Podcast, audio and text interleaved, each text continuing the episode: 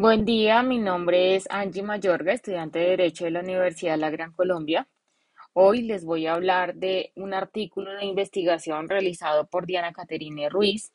y Gisela Trujillo Vieda en el 2019. Este artículo fue publicado en la página de las revistas de la Universidad Libre.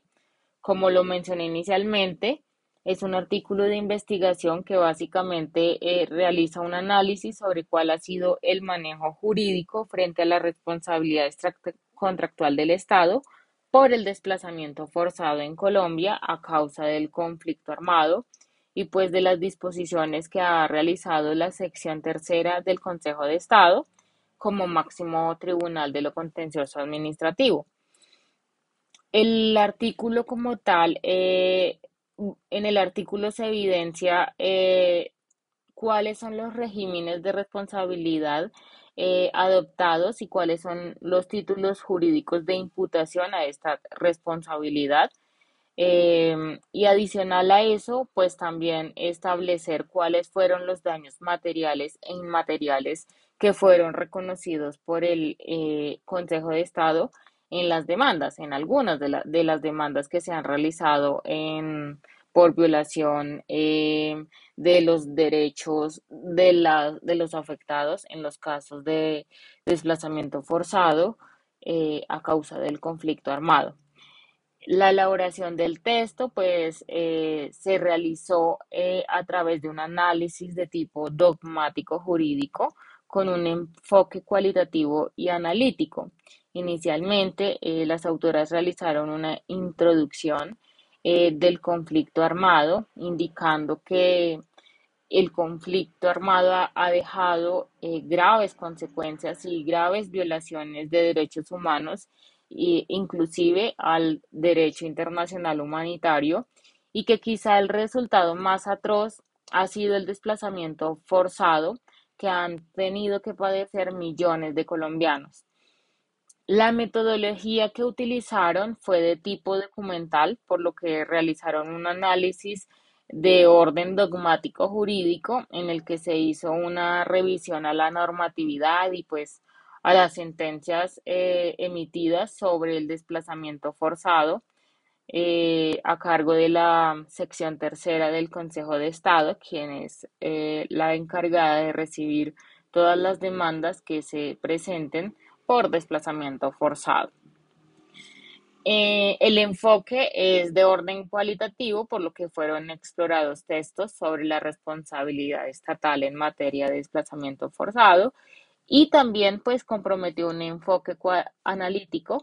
porque partió de elementos particulares eh, a lo que respecta a la responsabilidad extracontractual, para identificar pues cuáles fueron las falencias que han llevado para que existan eh, esos fallos eh, que condenan en algunas ocasiones al Estado. Em, las autoras realizaron una contextualización, como bien lo indiqué, del desplazamiento forzado en Colombia, em, indicando pues de que muchas, durante muchas décadas se ha venido eh, sufriendo este tipo de, de, consecuencias a causa del conflicto armado que inició por la repartición de tierras, eh, por la desigualdad en la repartición de tierras y por em, la falta de participación política. Entonces esto eh, le generó a muchos grupos em, alzar su voz, pero de una manera negativa, teniendo en cuenta que eh, acudieron a la violencia para poder sostenerse. Mm, tuvo en cuenta, el, el, texto como tal tuvo en cuenta un marco jurídico em, que iniciaron pues con la constitución política, luego incorporaron tratados internacionales, posteriormente pues leyes y resoluciones y finalmente entraron en la responsabilidad civil extracontractual del Estado. Básicamente, lo que ha dicho el Consejo de Estado es que en el caso de producirse daños antijurídicos consistentes en el desplazamiento forzado, estos pueden ser imputables al Estado o a las autoridades públicas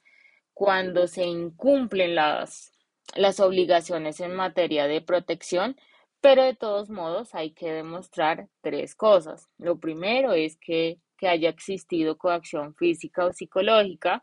en el que hayan tenido que eh, desplazarse del lugar de residencia o del lugar de asentamiento de sus actividades físicas. El segundo caso es que em, se haya presentado eh, amenazas extraordinarias, así taxativamente lo ha determinado la Corte Constitucional, o que se hayan presentado vulneración de los derechos fundamentales como la vida, la integridad física, la seguridad y la libertad personal. El tercer caso que se tiene que demostrar es la existencia de hechos determinantes como el conflicto armado, pueden ser también disturbios, violencia generalizada, violencias masivas de violencia masiva de los derechos humanos, infracciones al derecho internacional humanitario o cualquier otra circunstancia que haya sido emanada de las situaciones anteriores y que puedan alterar o hayan alterado drásticamente el orden público. Entonces, que mm, asimismo el, el, está, el Consejo de Estado ha indicado que en esos casos en que se le pretenda endilgar a una responsabilidad del Estado por omisión en materia de desplazamiento forzado, el título de imputación es la falla del servicio. Eh, sin embargo, pues ha señalado que esta responsabilidad eh, derivada de la ejecución de conductas punibles a cargo de personas al margen de la ley, pues se le endilga por la transgresión a la obligación de garantía de los derechos de seguridad. Sin embargo, pues eso no quiere decir de que el Estado tenga que soportar una carga, no es una carga absoluta y tampoco tiene un deber estricto de resultado, sino que en cada caso se tiene que estudiar eh, para poder establecer eh, si la situación que se presentó era previsible y evitable por las autoridades encargadas eh, de velar pues por la seguridad e integridad de los habitantes. Sin embargo, como lo comentaba inicialmente, esto no es una carga absoluta que se le imponga, pues como tal al Estado prevenir cualquier hecho delictivo. Sin embargo, él sí está llamado a responder cuando se causen eh, perjuicios con ocasión a hechos que pudo y, debió haber previsto o que, o que pudo haber impedido o mitigado. Entonces, eh, en esos casos se tiene que demostrar que, el Estado se le imponía una determinada conducta, bien sea positiva o negativa, es, decir, por acción u omisión. O segundo, que ésta haya dejado, en este caso la administración haya dejado de, ejecutarla eh, y que el afectado haya realizado varias solicitudes de protección y que pues estas hayan sido o bien, o bien sea eh, se hayan realizado tarde o no las hayan hecho o se hayan adoptado eh, pues de manera insuficiente y que a causa de eso se le haya eh, generado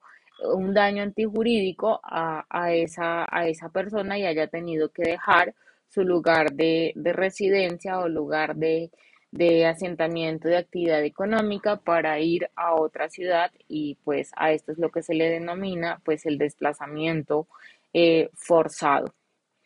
Em, básicamente de eso eh, trataba el artículo o trata el artículo de investigación. Eh, los invito para que lo lean. el título del artículo es la responsabilidad del Estado colombiano frente al desplazamiento forzado ocasionado por el conflicto armado y su obligación de reparación. Así lo pueden encontrar.